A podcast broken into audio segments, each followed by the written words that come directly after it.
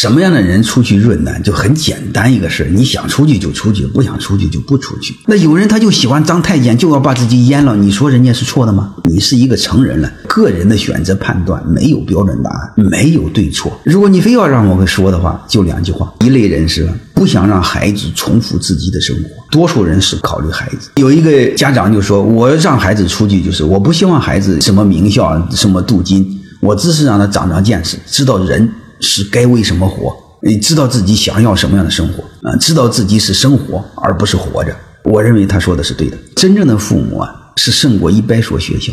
父母其实是孩子人生路的起点。我们如何考虑到让孩子这辈子在一个拥有正义和良知的环境下，就是生存有保障、生活有质量、生命有尊严的环境？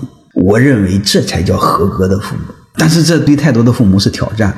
但是这也是父母存在的价值和意义，这是第一点。第二点，我认为就是真正向往蓝天的人，不是假向往蓝天啊，假向往蓝天没有用的，太多的人是假的。围城里边有两个谚语哈，英国人说结婚就像仿佛这个出了金漆的笼子里，笼子外面的鸟想进去，笼子里里面鸟想出来，所以有人结了离，离了结。嗯，这个法国人说结婚就像围城，城堡里人冲进去，城里的人想逃出来，这种人不算。太多的人其实是这样的人，就是犹犹豫豫，犹犹豫豫。所以你看，有些人出去了又回来了，就瞎折腾。这种人就不要了。我说，真正向往蓝天的人，他不认为他的鸟笼是他的豪宅，他认为他的鸟笼是他的地狱，宁愿死在蓝天的路上，也要向往蓝天。